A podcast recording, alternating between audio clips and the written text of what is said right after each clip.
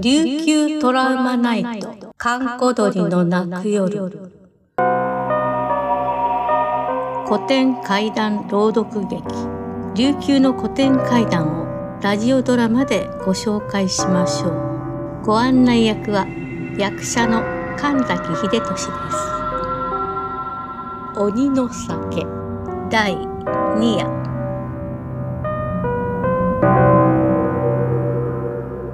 首里からの帰り道。空き地で酒を酌み交わしている不思議な集団に遭遇した荒垣という男はその中に知っている上瀬戸という人物の姿を見つけた。上瀬戸に促されるまま酒を飲んでいた荒垣はその中に人間離れした真っ赤な鬼の姿を認めた。鬼は荒垣に隣に座るよう命令したまあ座れお前名前は何という？は、は、ハイバル、うまぎり、み、み、宮城村の、あ、荒垣です。そうか酒は好きかねええまあ、ではお前の健康にお、お、お、ありがとうございます。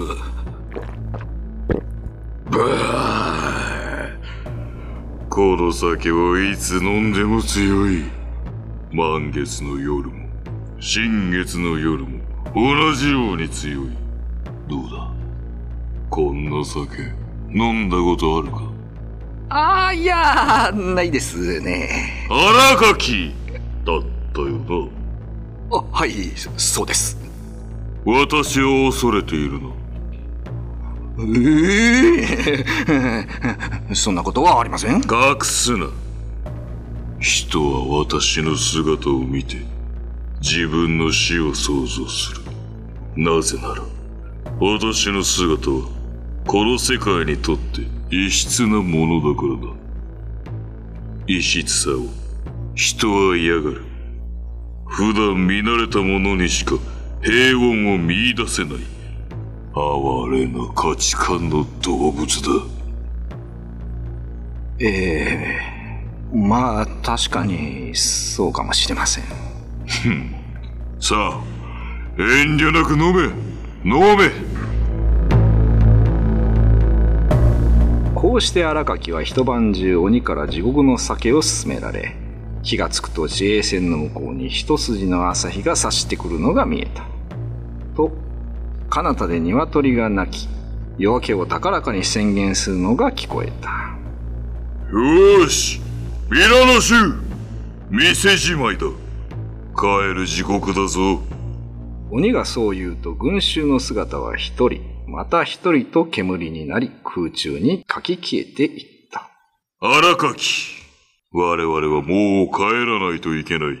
明日も来るのだ。待っているぞ鬼はそう言って荒垣の前で煙と化し、天高く登って見えなくなった。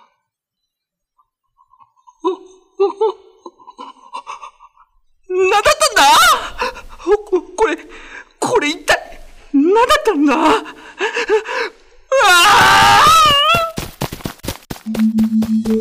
荒垣は家に向かって走りながら気がついた。